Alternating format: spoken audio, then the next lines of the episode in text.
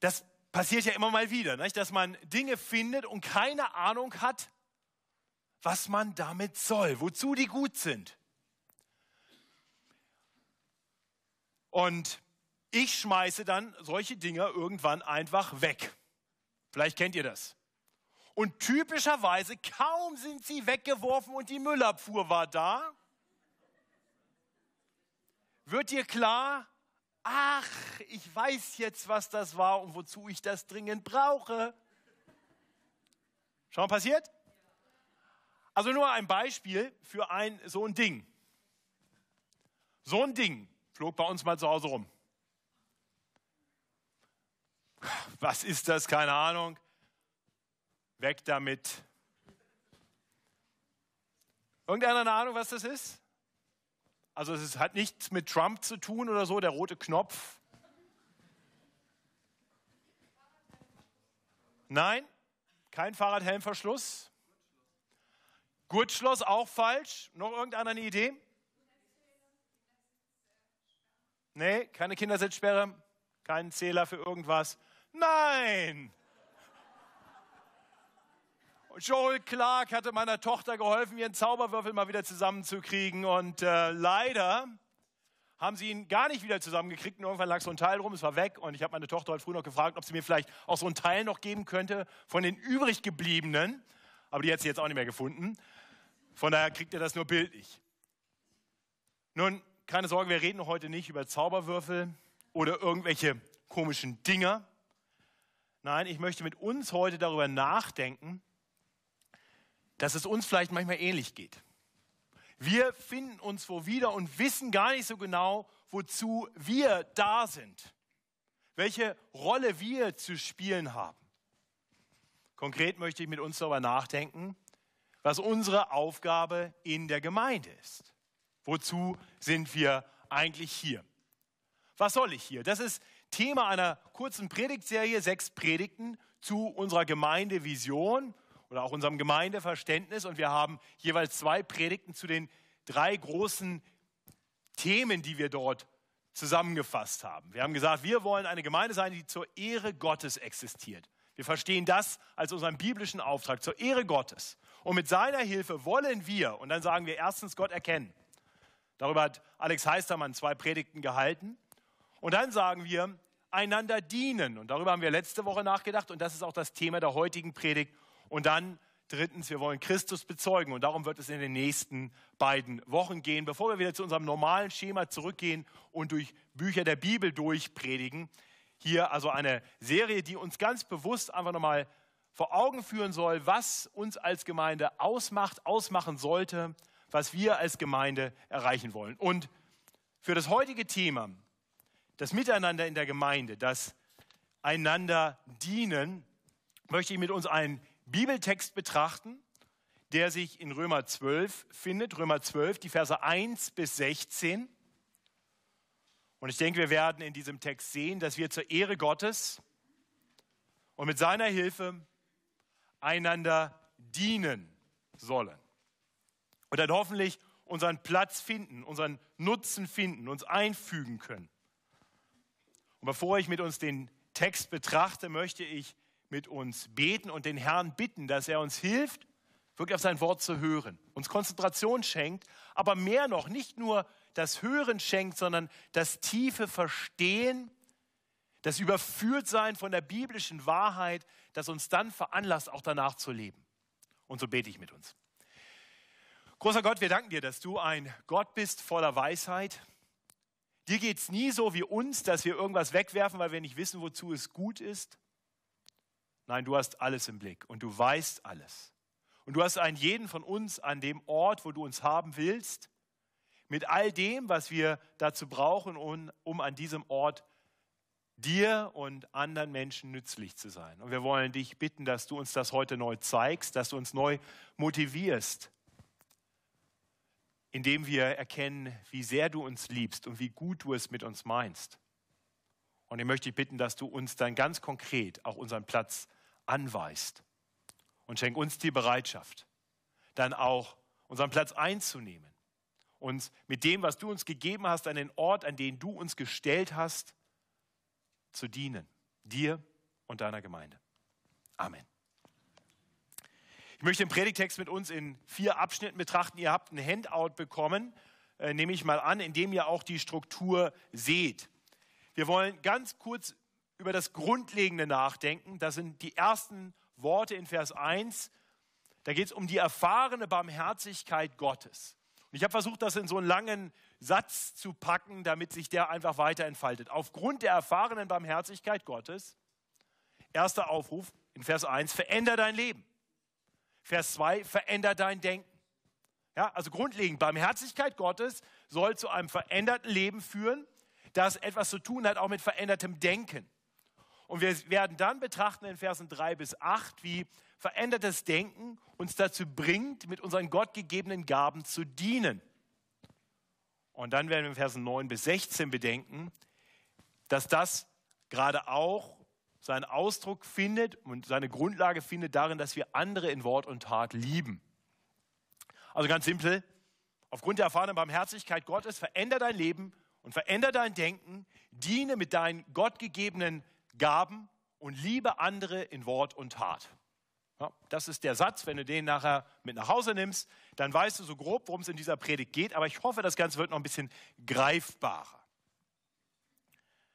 Grundlegend ist die Erfahrung von Gottes Barmherzigkeit. Das ist das, was wir in Vers 1 lesen. Ich ermahne euch nun, liebe Brüder. Und das darf ich so sagen, gilt auch für die Schwestern. Ich ermahne euch nun, liebe Brüder, durch die Barmherzigkeit Gottes. Und dann kommt die Imperative, das heißt die Aufrufe. Ich ermahne euch nun, durch die Barmherzigkeit Gottes, die Schlachterübersetzung fasst das vielleicht noch leichter verständlich, angesichts der Barmherzigkeit Gottes. Darum geht's. Gottes Barmherzigkeit wurde beschrieben, elf Kapitel lang. Römer 1 bis 11. Beschreibt uns einen barmherzigen Gott. Denn es, der Römerbrief, Paulus zeigt uns im Römerbrief bis dahin, dass wir als Menschen unseren Schöpfer eigentlich kennen sollten. Wir haben das am Anfang gehört, Vers 20. Allein in der Schöpfung kann man erkennen, dass es einen Schöpfer gibt. Man muss nur die Augen aufmachen und das Herz. Aber wir Menschen haben von Natur aus diese Erkenntnis Gottes niedergehalten. Wir wollen nichts von Gott wissen. Das ist der der Sündenzustand des Menschen. Er will selber Gott sein, er will selber bestimmen, er will der Herr sein.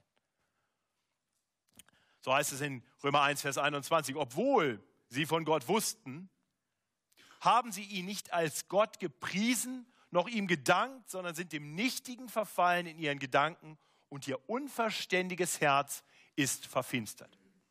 Ja, das beschreibt jeden Menschen, wenn Gott nicht eingreift. Und das ist an sich schon, schon dramatisch.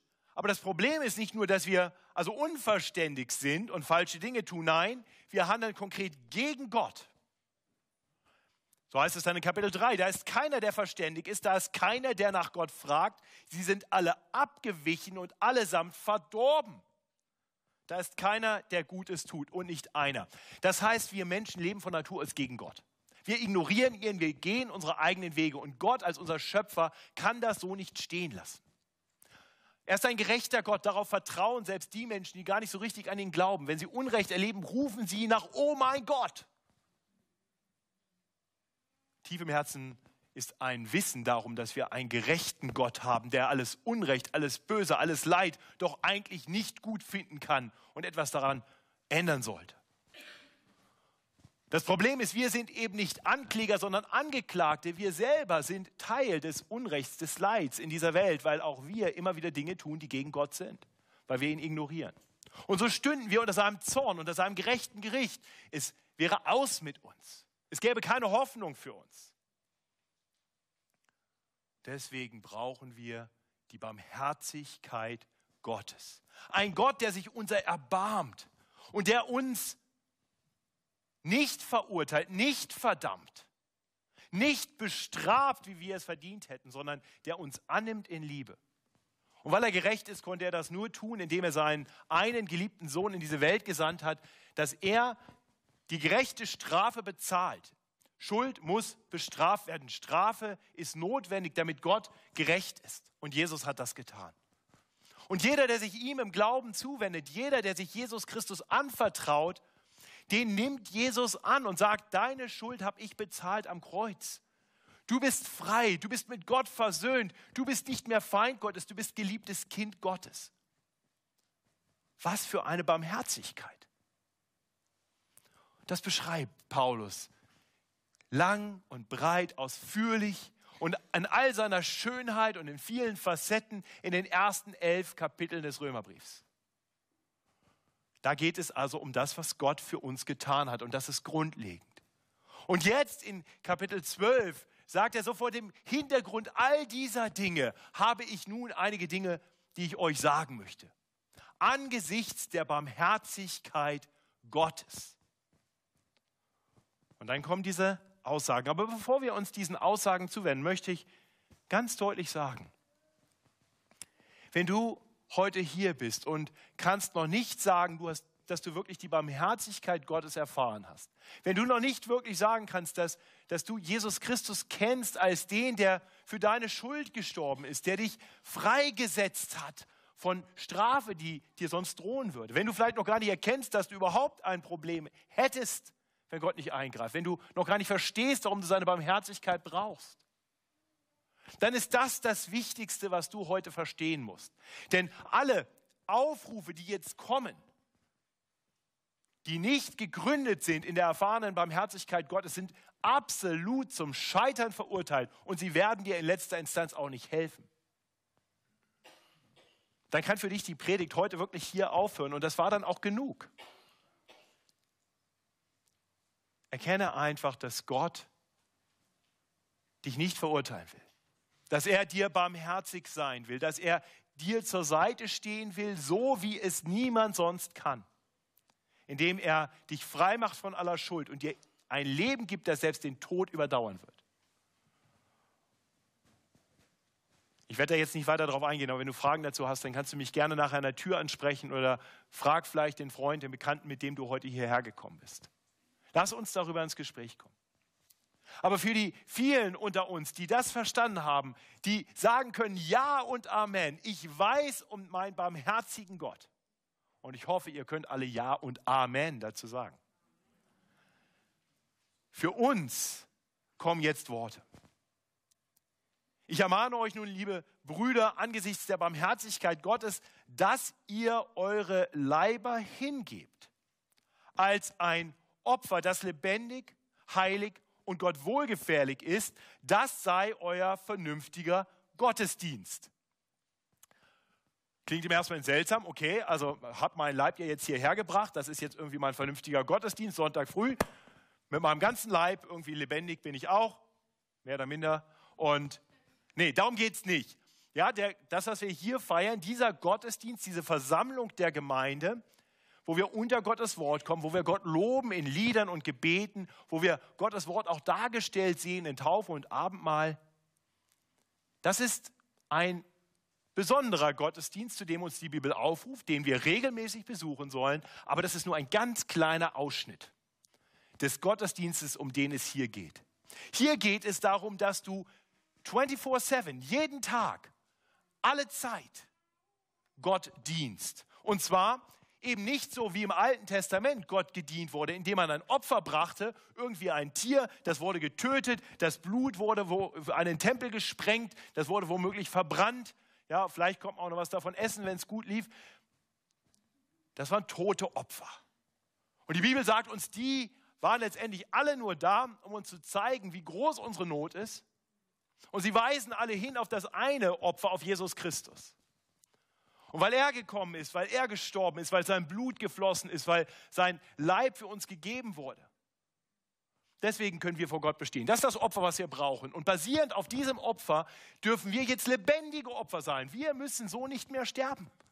Aber gerade deshalb, gerade weil wir diese Barmherzigkeit erfahren haben, sollen wir uns jetzt hingeben als lebendige Opfer. Lebendig leben für Gott. So dass es Gott gefällt, dass es heilig ist.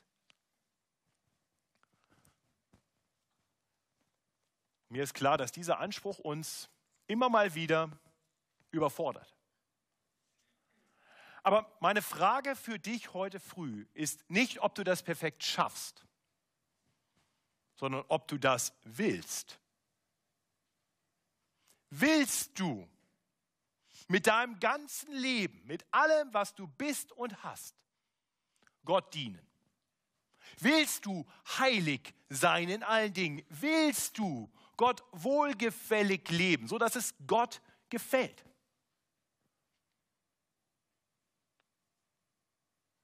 Willst du das?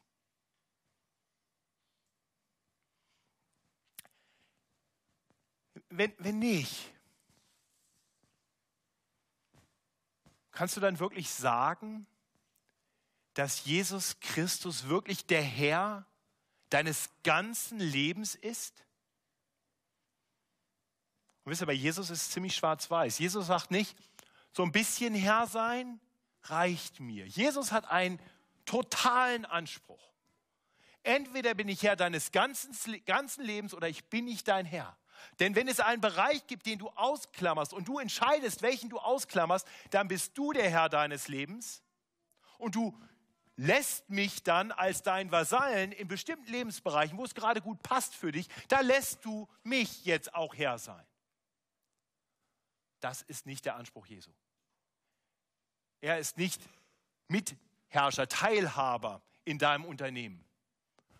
Er ist der Herr. Und ich hoffe, ich hoffe, dass du im Anbetracht der Barmherzigkeit, die der Herr dir gezeigt hat, seiner Bereitschaft sogar für dich zu sterben, als du noch sein Feind warst.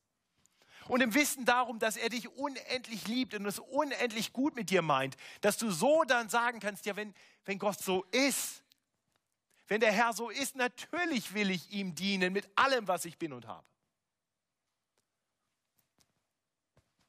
Ich hoffe, das kannst du aus vollem Herzen sagen. Und das ist dann der Punkt. Veränder dein Leben. Lebe nicht mehr für dich selbst, lebe für Jesus. Aber ein so verändertes Leben muss gegründet sein in einem veränderten Denken. Und darum geht es in Vers 2. Wir müssen immer wieder unser Denken verändern, weil wir immer wieder falsch denken, weil wir immer wieder die Barmherzigkeit Gottes aus dem Blick verlieren und immer wieder sagen, ich brauche keinen Herrn, ich weiß selber besser, was gut ist.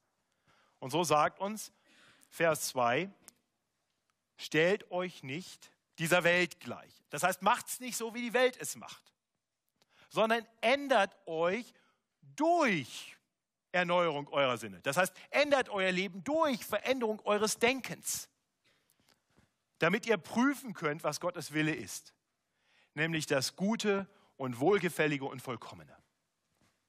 Okay? Also Lebensveränderung ändert euch ist gegründet in Erneuerung eurer Sinne, Veränderung im Denken.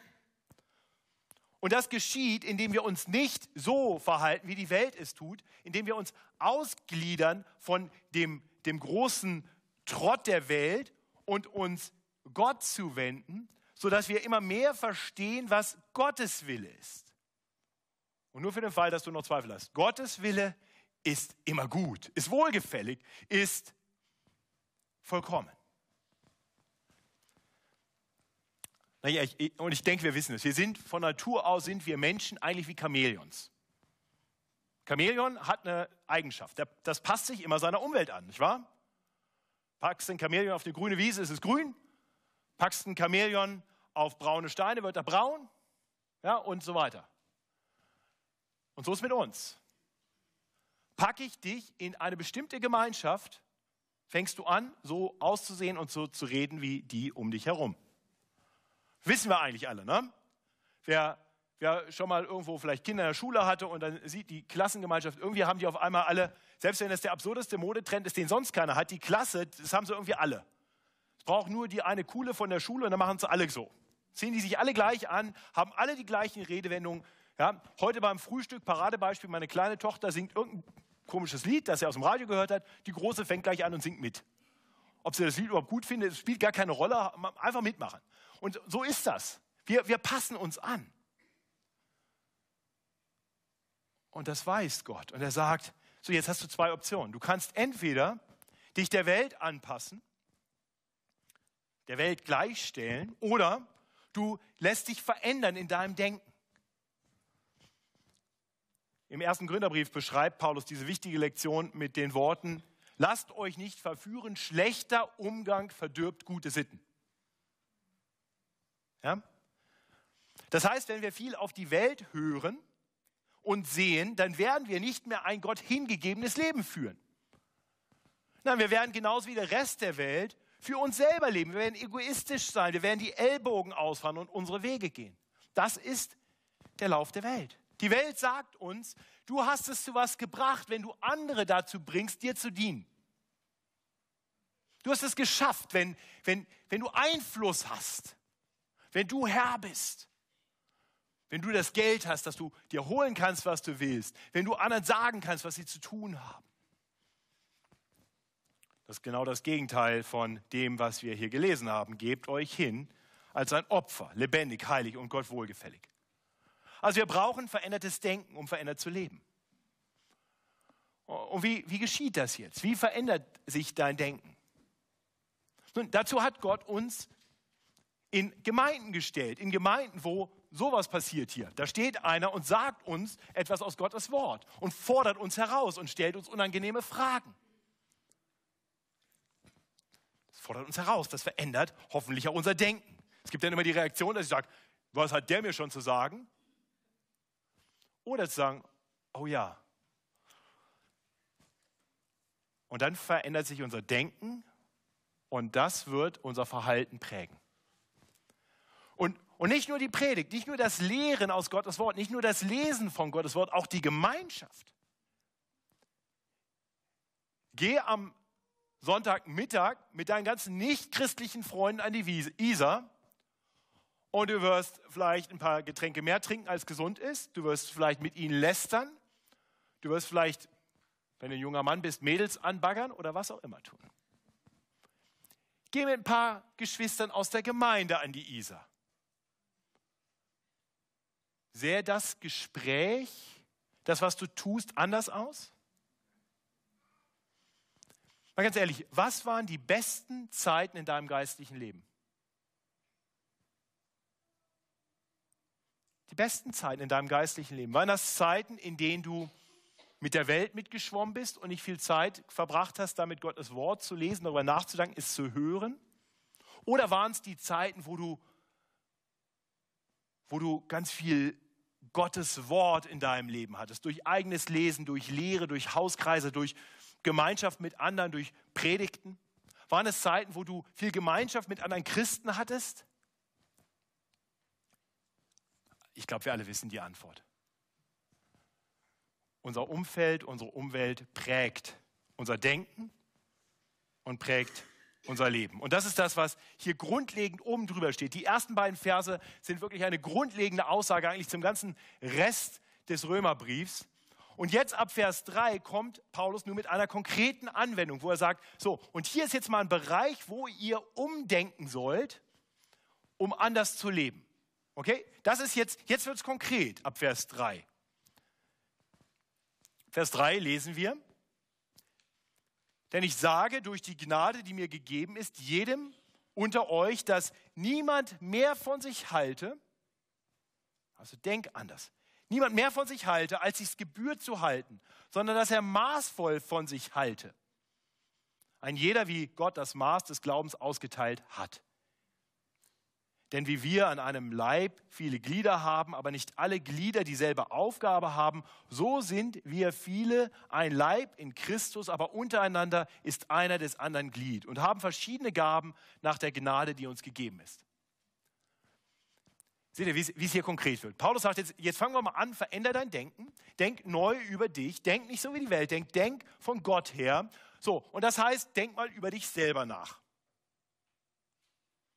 Wie denkst du eigentlich über dich? Was hältst du eigentlich von dir selbst? Ich bin ein ziemlich cooler Typ, finde ich. Ich hab's drauf. Ich kann was. Und, und woran mache ich das fest? Weil ich mehr kann als andere, weil ich was besser kann, weil ich besser bin. Also ich bin ja besonders geistig, ich bin Pastor. Kennt ihr das, so dieses Denken in, in, im Vergleich zu anderen? Der ist, na der, okay, den respektiere ich, der ist was Besseres, aber die, alles kleine Kinder und also die sind ja doof und also guck mal, wie die leben. Ne? Es ist ja wirklich, also Katastrophe.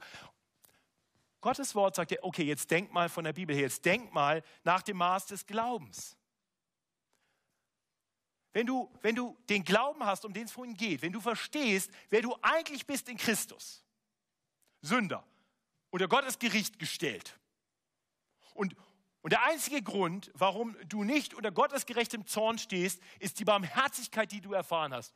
Oh, das macht ein bisschen demütiger, oder? Und wenn du dann verstehst, alles, was ich drauf habe, heißt es hier ist eine Gabe von Gott.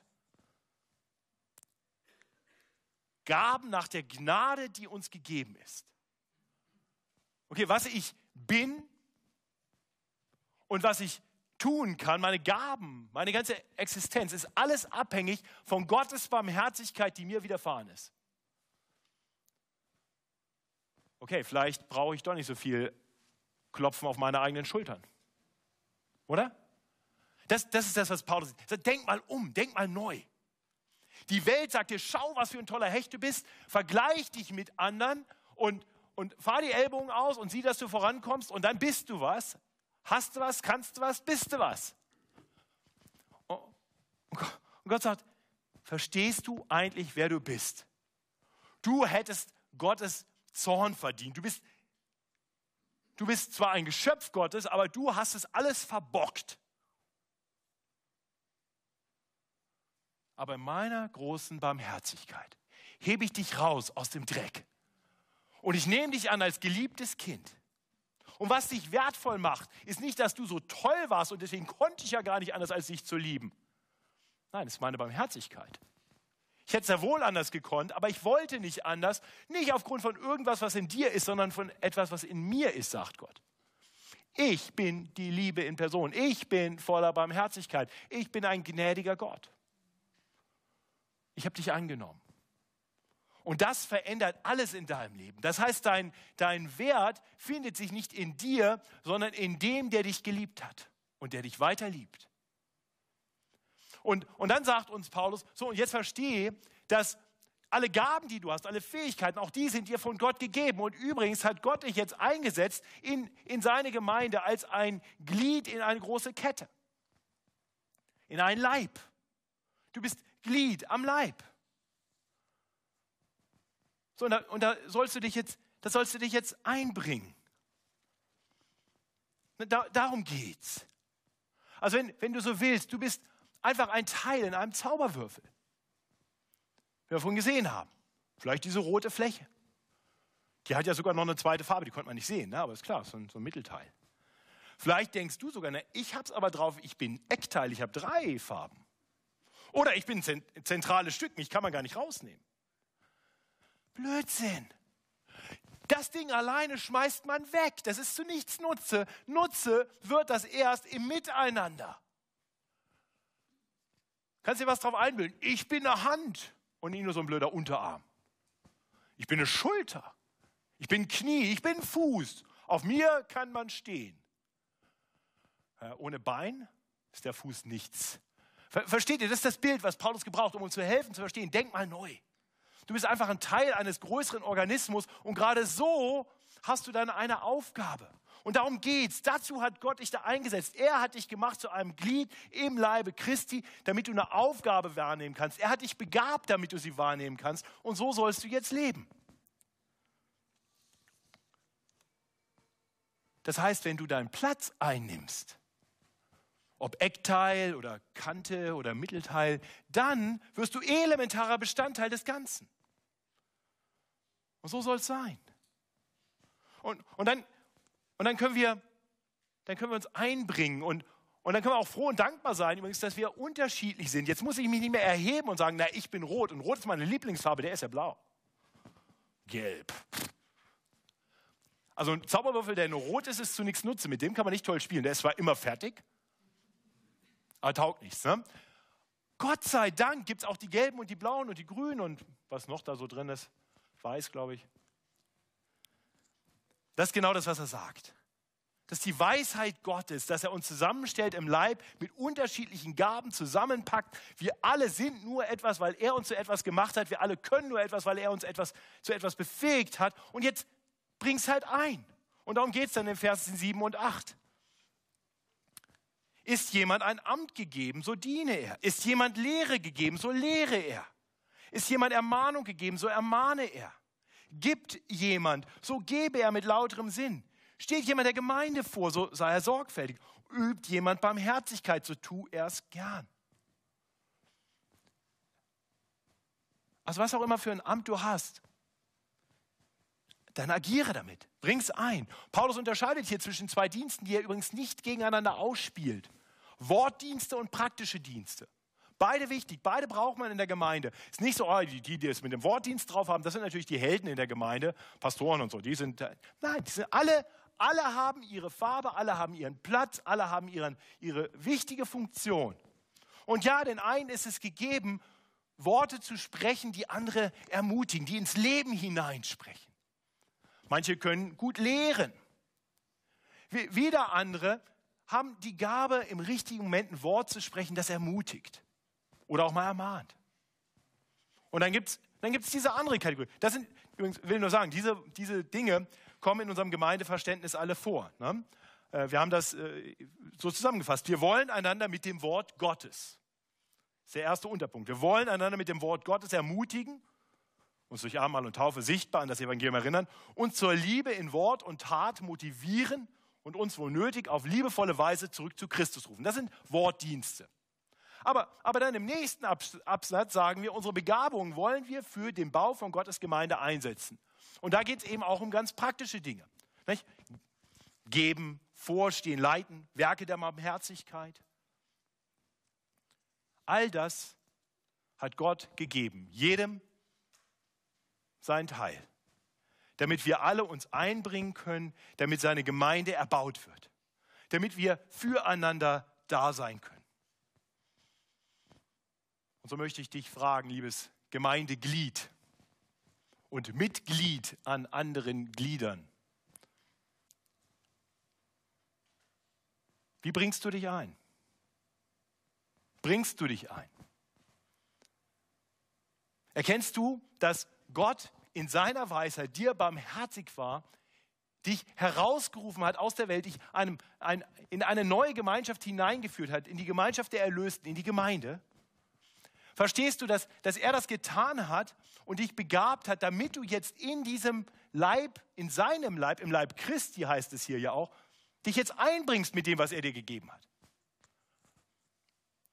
Wie sehr tust du das? Sagst du, naja, ich habe das schon viele Jahre gemacht. Ich habe mein, hab meinen Dienst viele Jahre gemacht. Jetzt dürfen mal andere. Warte mal, was stand da in Vers 1? Dass wir unsere Leiber hingeben? Da ist, ist, ist da irgendwie ein Ablaufdatum dran? 20 Jahre, dann ist gut. Nein, dein ganzes Leben. Solange du noch Atem hast, will Gott dich gebrauchen. Mir ist völlig klar, im Laufe des Lebens ändern sich die, die Wege, wie wir uns einbringen. Und, und für manche heißt es vielleicht im Alter, ich, ich habe jetzt vielleicht mehr und mehr im Laufe meines Lebens die Gabe des Gebets empfangen. Und ich bete. Ich kann nicht mehr so anpacken. Ich habe nicht mehr die Kraft. Ich komme morgens nicht mehr so gut raus. Das ist verständlich. Gott weiß das. Er gibt dir die Fähigkeiten, mit denen du ihm dienen darfst. Aber zu sagen, ich mache gar nichts mehr, ist keine Option. Oder, oder die Mutter von drei, vier kleinen Kindern.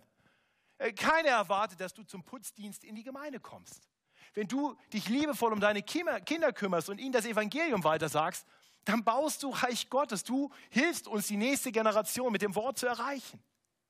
Das ist eine wichtige Funktion, aber es ist eine Funktion im Reich Gottes. Bring dich da ein und manage das nicht nur, sondern tu es bewusst als ein Gottesdienst.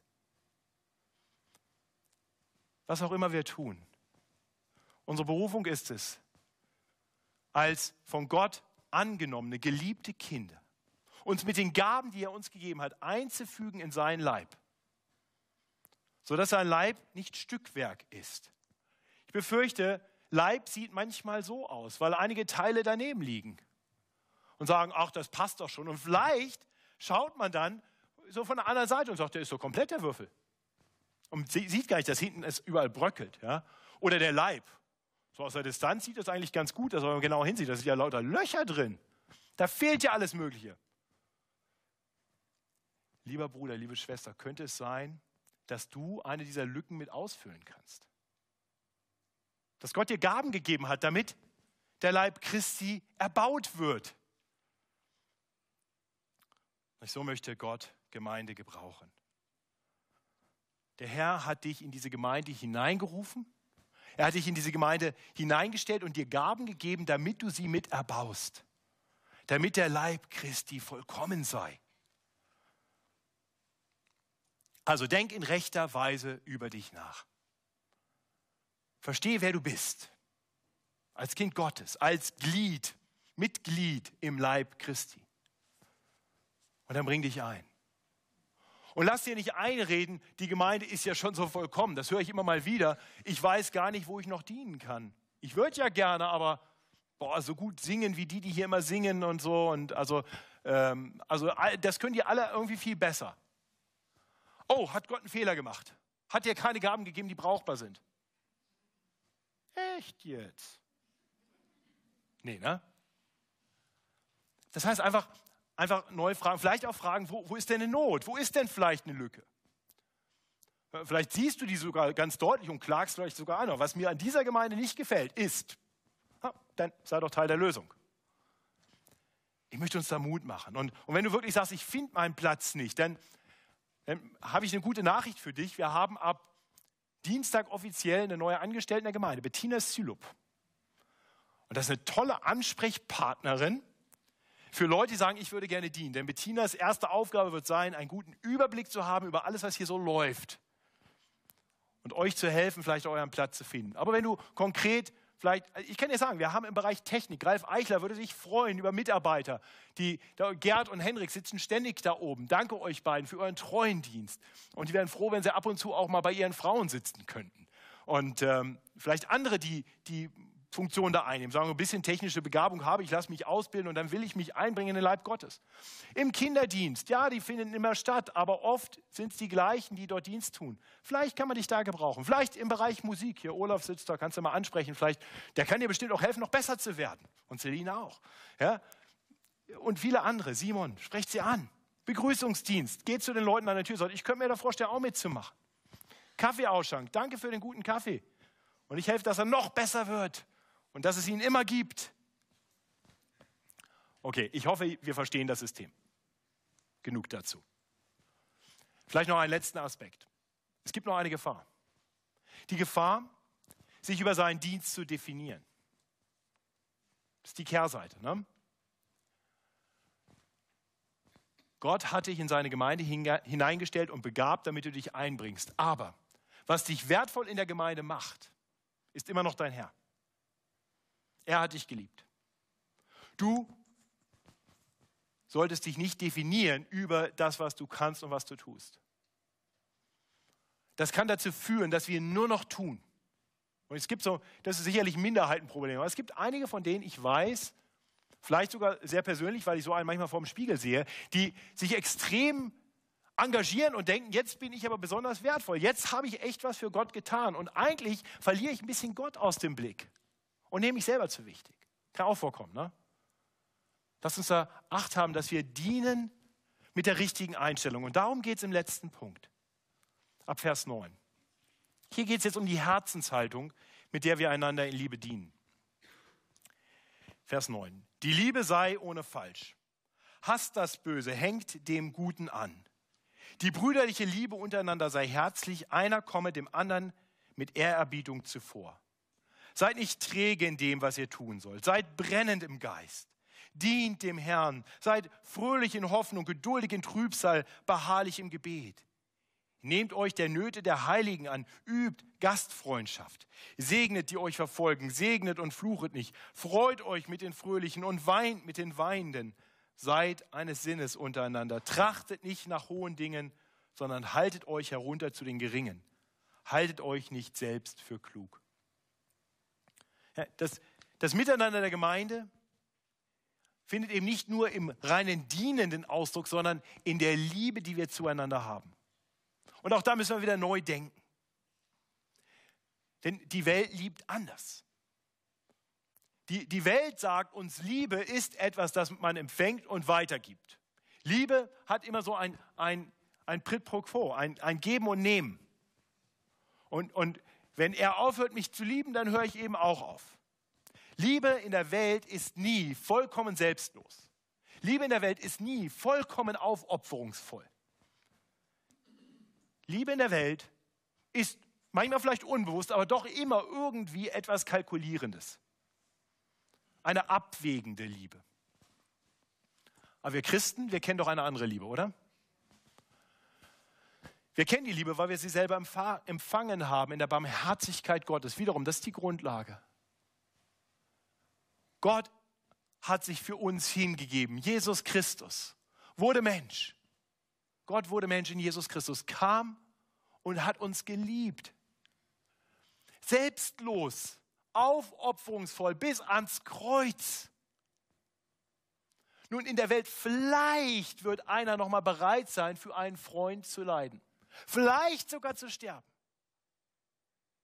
Aber wo findet man das, dass jemand stirbt für Menschen, die eigentlich seine Feinde sind? Stirbt für die, die einen umbringen, damit sie Vergebung ihrer Schuld finden können. Das ist die Liebe Gottes, die ist einzigartig. Und lieber Bruder, liebe Schwester, das ist die Liebe, mit der du von Gott geliebt wirst.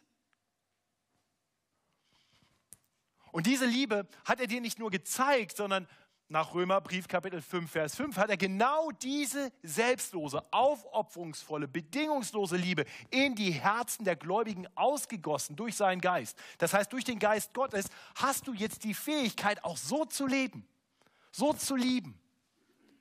Das kann sonst niemand. Das können nur Christen. Ich hoffe, dass das verstehst du. Ist eine übernatürliche Liebe, zu der wir befähigt sind. Und die, Paulus spricht die an in zwei Kategorien. Im Fortgang von Kapitel 12 spricht er zum einen eben über die Bruderliebe und zum anderen über die Feindesliebe. Ab Vers 17 kommt die Feindesliebe und in Vers 14 sehen wir schon einen kleinen Vorgriff darauf. Aber ansonsten geht es in den Versen 9 bis 16 ganz konkret um die Liebe unter den Geschwistern. Und die ist nochmal besonders. Sie hat nochmal eine besondere Qualität, weil ich hier jetzt berufen bin, Menschen zu lieben, die von Gott die Fähigkeit haben, auch zurückzulieben. Und weil ich befähigt bin, Menschen zu lieben, die Gott in einer ganz besonderen Weise geliebt hat. Das heißt, die Leute in der Gemeinde, die Mitglieder, selbst wenn sie mir auf den Keks gehen, soll ja vorkommen. Hoffentlich nicht, aber wer weiß die sind von Gott geliebt worden in einer ganz besonderen Art und Weise. Gott war bereit, für sie zu sterben. Jesus am Kreuz für den gestorben, den du für nicht besonders liebenswert hältst. Gott hat dir gezeigt, wie man solche Menschen liebt. Wenn du es nicht bei dir selber so klar sehen kannst, dann sieh es wenigstens an einem anderen. Und dann fang an zu sagen, okay, wenn, wenn mein geliebter Herr den so liebt, dann will ich es auch tun. Und das ist genau das, was unser Text uns hier sagt. Ne, die brüderliche Liebe untereinander sei herzlich. Einer komme dem anderen mit Ehrerbietung zuvor. Seid eines Sinnes untereinander. Jesus will die anderen durch dich lieben und er will für sie durch dich sorgen. Das ist die Funktion, die er dir gegeben hat. Du bist wertvoll, du bist nützlich für Gott. Und er will etwas Erstaunliches tun. Er will dich nehmen und er befähigt dich, gibt dir seine Liebe ins Herz, er gibt dir Gaben und sagt, und damit will ich jetzt jemand anders segnen. Und genauso will er dich segnen durch Geschwister, die er begabt hat und mit Liebe ausgerüstet hat und in dein Leben bringt. Hier im Vers 13, nehmt euch der Nöte der Heiligen an, übt Gastfreundschaft. Vers 15, freut euch mit den Fröhlichen, weint mit den Weinenden. Lasst uns eine Gemeinde sein, die das tut, die einander so liebt. Weißt du, wer welche Nöte hat? Kennst du die Freuden und Leiden deiner Geschwister? Weißt du, wer ein Wort der Ermutigung braucht? Weißt du, wer praktische Hilfe braucht? Nun, um einander so zu lieben, da müssen wir uns ineinander investieren. Da müssen wir Zeit miteinander verbringen. Die Nöte, die Freuden, die Sorgen unserer Glaubensgeschwister erfahren wir nicht durch Smalltalk. Das heißt, achtet drauf, wenn ihr zusammenkommt, vielleicht im Hauskreis, dass ihr, wenn ihr Gebetsanliegen austauscht, nicht einfach nur sagt, ah, du kannst für meine Prüfung beten nächste Woche oder so und ja, hier, meine Tante ist krank, bet mal für die. Nein, teilt euch mit. Was sind die Dinge, die geistlich in deinem Leben los sind, die Kämpfe, die Herausforderungen, die Bereiche, wo du Ermutigung brauchst, die, die Bereiche vielleicht auch, wo du merkst, dass du nicht gut unterwegs bist und, und Geschwister einlädst, dir zu helfen, dich vielleicht auch mal zu ermahnen. Öffne dich. Teile dich mit, mit deinen Nöten und Sorgen damit, und auch mit deinen Freuden, damit Geschwister das tun können, wozu sie von Gott berufen sind. Und, und lasst uns das auch miteinander tun, nach dem Gottesdienst. Vielleicht mal einen Moment nochmal miteinander ins Gespräch kommen. Vielleicht wirklich sagen, okay, dann, dann rufe ich vielleicht mal Bettina an und, und, und frage sie ab Mittwoch, wie, wie kann ich hier in der Gemeinde mich mehr einbringen? Was kann ich tun? Oder ich gehe zum Ralf und sage, was bedeutet Technik eigentlich genau? Und dann, und dann nicht nur fragen, manchmal ist es einfach Augen aufmachen. Die, Feiertage sind gerade vorbei, aber die kommen ja auch immer wieder. Und dann sitzen hier Leute, die kommen allein, sind jung und kommen allein, sind wahrscheinlich Singles oder Studenten.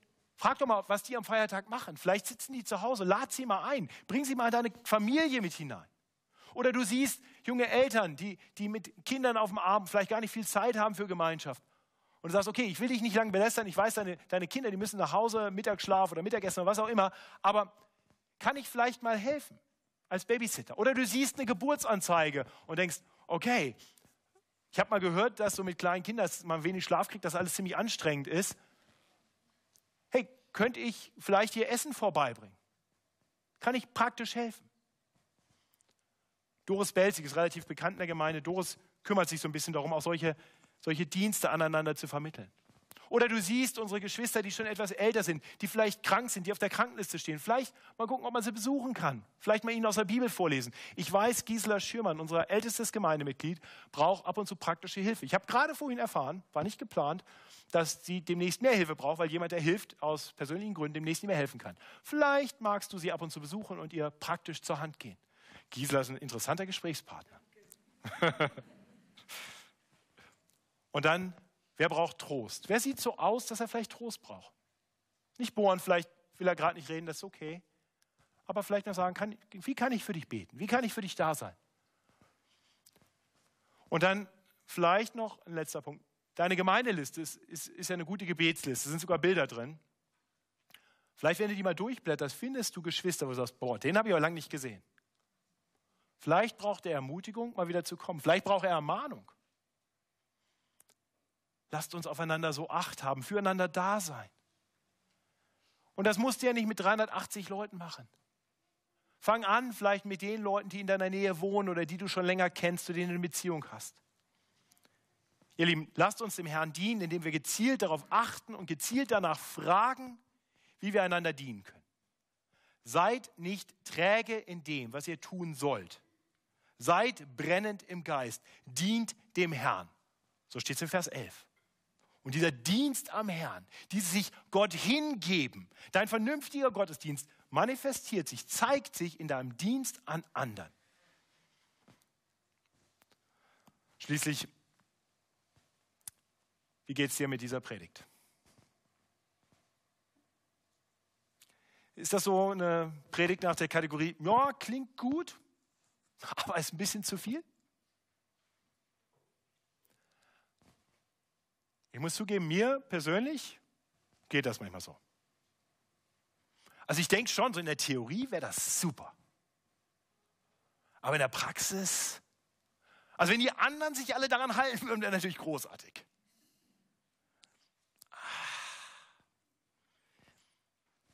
Und, und dann überhaupt, also ich bin halt auch nicht in allen Dingen begabt. Also ich weiß schon, es wäre natürlich gut, aber ist jetzt nicht so meine Stärke. Und dann rechtfertige ich Passivität. Kennst du das? Schon mal erlebt? So ganz tief in deinem Herzen drin? Es ist letztendlich nämlich eine Frage unseres Herzens. Was ich immer wieder brauche, ihr Lieben, ist ein verändertes Denken. Ich muss immer wieder neu denken. Ich muss immer wieder mein Denken verändern lassen, weil sich sonst mein Leben immer wieder wegverändert, hin zum Trott der Welt. Und das geschieht eben nur, wenn ich mich immer wieder auf die Barmherzigkeit Gottes besinne. Ich möchte schließen und euch einfach mal exemplarisch ein absolut vorbildliches Gemeindemitglied vor Augen stellen. Keine Sorge, es bist nicht du.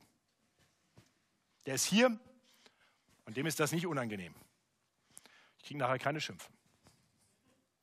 Ist jemand, bemerkenswerter Mann, der investiert sich in andere, immer. Der spricht prophetisch ins Leben von Menschen, habe ich selber erlebt. Er ist voller Erkenntnis, voller Weisheit. Er hat eine Gabe zu lehren. Aber nicht nur das, er ist auch praktisch. Er ist jemand, der weiß, wann ich Trost brauche, wann ich Ermahnung brauche, wann ich Ermutigung brauche. Er, er gibt sich komplett hin zum Wohle anderer. Ganz konkret auch zu meinem Wohl. Er schreckt nicht davor zurück, selber für sich Schwierigkeiten zu akzeptieren, um für andere da zu sein. Er ist so voller Liebe. Das ist absolut berührend. Er ist hier in der Gemeinde. Da oben, das Haupt. Er gibt dem Leib ein großes Herz. Wollen wir ihm ähnlicher werden? Mehr werden wie er? Dafür möchte ich beten. Himmlischer Vater, danke, dass du deine Gemeinde baust. Du baust sie mit Menschen wie uns, weil du uns erkauft hast durch Jesu Blut. Du hast die Gemeinde gegründet. Du baust die Gemeinde. Du bist ihr Herr, du bist ihr Herz, du bist der Geist, der die Gemeinde bevollmächtigt. Herr, und wir wollen dich bitten, dass du uns immer mehr zeigst, was es für uns heißt. Teil deines Leibes, Glied in deinem Leib und Mitglied an anderen zu sein. Hilf uns dir ähnlicher zu werden, zu wachsen in der Bereitschaft, uns dir hinzugeben mit allem, was wir haben und sind und aus vollem Herzen. Herr, ich weiß, ich bin nicht fähig dazu, es sei denn, du tust es. Und darum bitte ich dich. Amen.